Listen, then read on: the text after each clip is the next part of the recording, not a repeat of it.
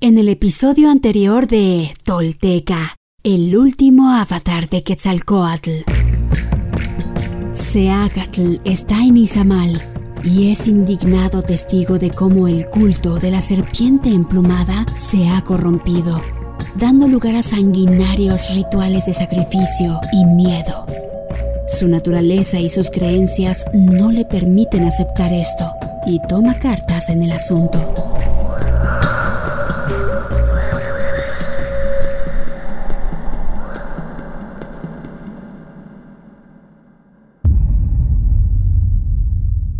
Esto es Tolteca, el último avatar de la serpiente emplumada. Todo esto sucedió y los textos y códices dan cuenta de ello. Estos son hechos reales. Quienes logran desentrañar en sí mismos el secreto del todo se vuelven personas espejo, rostro y corazón. Y en ese espejo nos reflejamos todos como herederos de la náhuac. Pagnopatescatl nochitimoixcopinan. Toish guantoyolotl. Tolteca, el último avatar de la serpiente emplumada. Un podcast basado en la obra de Frank Díaz y producida por Nación Tolteca y Fundación Donde Educarte. Producción y realización, Warp. Narración, Mardonio Carballo. Suscríbete a nuestro podcast y síguenos en redes sociales como arroba Nación Tolteca.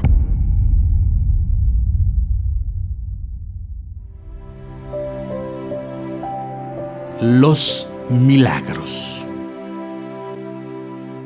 Seacatl se convence cada vez más de que su presencia en la Tierra Roja no es azarosa y que era su destino llegar ahí. No solo para encontrar conocimiento nuevo y empoderarse como señor y como hombre, sino también para plantar su huella indeleble en las conciencias de todos los que ahora les siguen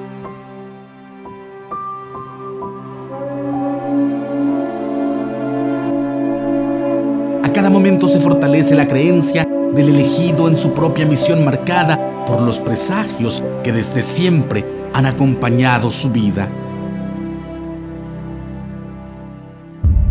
Una vez extirpado el culto de la serpiente devoradora, Seacat cambió su residencia a Izamal para vigilar que no regresaran los sacrificios.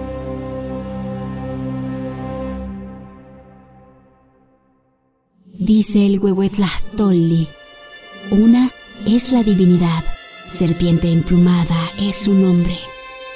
Nada exige, solo serpientes y mariposas, cuerpo y alma le ofrecerás.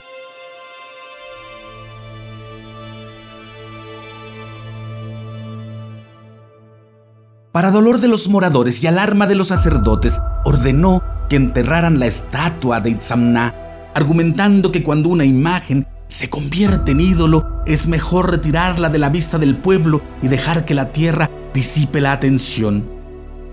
Al retirar la estatua, descubrieron los albañiles la cámara que los sacerdotes habían excavado bajo ella para fingir que el dios hablaba y fueron a avisar a Seacatl. A avisar a Seacatl. Invitó este a los vecinos al santuario para que comprobaran con sus propios ojos el fraude.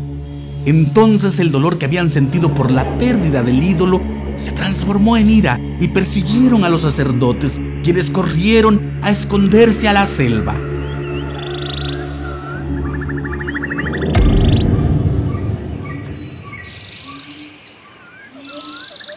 Ordenó Seacat que construyeran un edificio anexo al santuario para hospedar a los enfermos que llegaban a pedir salud. Allí convocó a los mejores médicos del país y les pidió que impartieran sanación gratuita.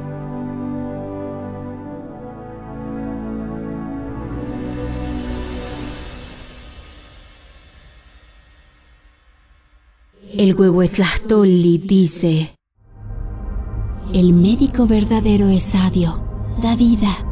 Prueba las hierbas, piedras, árboles y raíces. Ensaya sus remedios, examina, experimenta. Alivia las enfermedades, da masajes, concierta los huesos.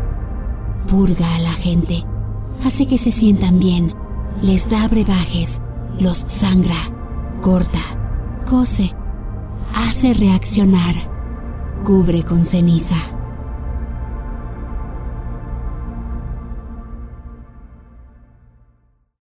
Cuando se lo permitían sus responsabilidades de gobierno, iba a visitar a los enfermos para darles estímulo.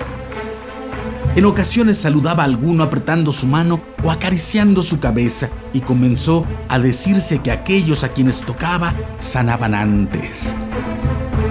Pronto todos los enfermos corrieron a implorar el contacto de su mano.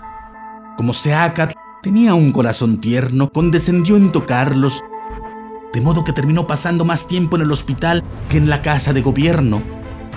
Circularon historias milagrosas. Algunos aseguraban que su sola presencia les había curado la fiebre y que su toque volvía fértiles a las mujeres estériles.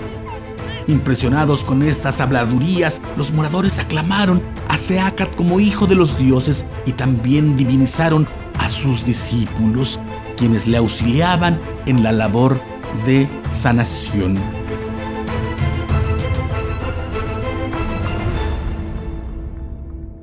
Afirma Bartolomé de las Casas. En tiempos antiguos habrían venido 20 hombres a esa tierra. El más importante se llamaba Cocolcán, Cuculcán, y era el dios de la fiebre. Otros dos eran dioses de la pesca, otros de los enamoramientos y las herencias, otro más causaba el trueno, etc.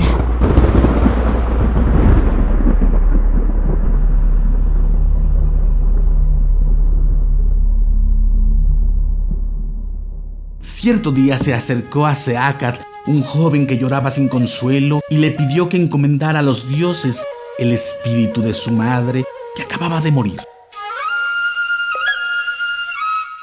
Cuando Seacat se acercó a la anciana, comprendió que no estaba muerta, sino desvanecida.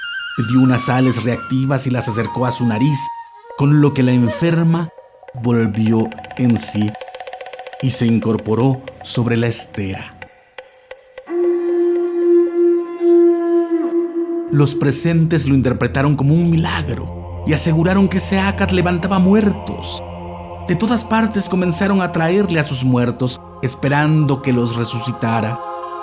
Muchos se disgustaron los yapanecas, seguidores de Seacat apodado Yapan, frente a estas muestras de idolatría y reprendieron fuertemente a los enfermos y a sus familiares.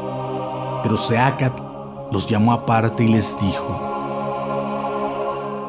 no los avergüencen, pues son como niños, necesitan creer en espíritus y en milagros. Edúquenlos con paciencia, como a hijos pequeños, y poco a poco los transformarán en adultos. Debido a estos hechos creció tanto la fama del santuario que fue necesario construir carreteras hacia los cuatro rumbos para enlazar las tierras de Tabasco, Guatemala, Chiapas y la costa norte del país, así como albergues para hospedar a los peregrinos, y se fueron acumulando las ofrendas en las arcas del santuario. Los sacerdotes que al principio habían odiado a Seacat por descubrir el fraude de la estatua parlante, regresaron un día de su refugio en la selva afirmando que una revelación divina les había llevado a arrepentirse de sus malas prácticas. Él los acogió amablemente, aunque desconfiaba de su sinceridad, y les pidió que le ayudaran a atender a los enfermos. Tanto se esforzó Seacat en el santuario que enfermó de agotamiento y cayó en cama. Se inquietaron sus amigos y le exigieron que abandonara la ciudad. Así lo hizo. Cuando recuperó la fuerza, reunió a los moradores de Izamal y se despidió de ellos, aduciendo que sus responsabilidades de gobierno le reclamaban en Uxmal. Sin embargo, los sacerdotes deseosos de mantener la afluencia de peregrinos afirmaron que el nahual de Seacat les visitaba en sueños y comenzaron a consultarlo como oráculo Decían que al aparecer el nahual se presentaba a sí mismo con estas palabras. Itzancan, Itzan Muyal. Yo soy el rocío del cielo, yo soy la esencia del cielo.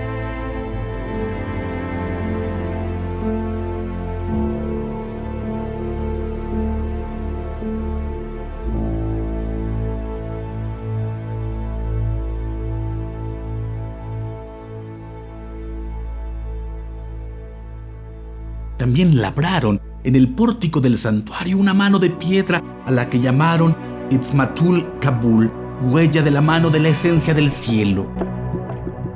Afirmaron que era réplica de la mano de Seacat y tan milagrosa como aquella. Así, el cuarto paso de la serpiente emplumada comenzó a ser divinizado.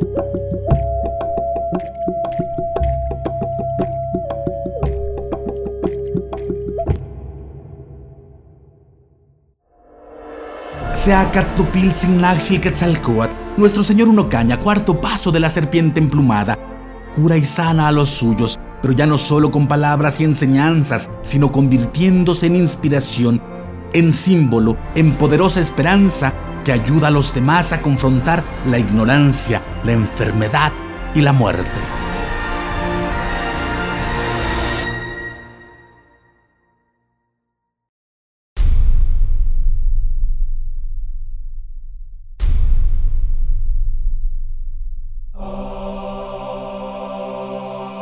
Hoy me pongo de pie, firme sobre la tierra. Al reconocerme, reconecto orgullosa con mi maravilloso pasado. Dejo atrás la mentira, las falsas creencias y la vergüenza que me fueron impuestas. Sí, estoy lista para tomar mi destino. Hoy, después de mil años, he despertado. Soy espíritu tolteca que jamás fue conquistado. Hoy reconecto contigo, Anáhuac nuestro verdadero, grandioso y milenario origen, para que desde ahí, unida con mis hermanos toltecas, caminemos erguidos en el presente y hacia el futuro que forjaremos. En mis manos tomo conocer y morar, en el rojo y el negro, Intlili, Intlapal, en la sagrada sabiduría tolteca, tesoro de la humanidad que hoy regresa y devela su legado. Un camino para despertar y evolucionar en un mundo que se ha quedado sin imaginación ni respuesta. Así, basados en nuestra verdadera raíz tolteca, incorporando los últimos mil años de avances y sacrificios de hombres y mujeres de todas las culturas, iniciamos la construcción de un futuro que sí es posible, deseable y esperanzador para la humanidad, el planeta y el universo. Sí, soy sagrada, soy tolteca, soy sagrada. He despertado y desde mi vulnerabilidad descubro mi verdadero poder. Una vez más, mi corazón brilla en el horizonte.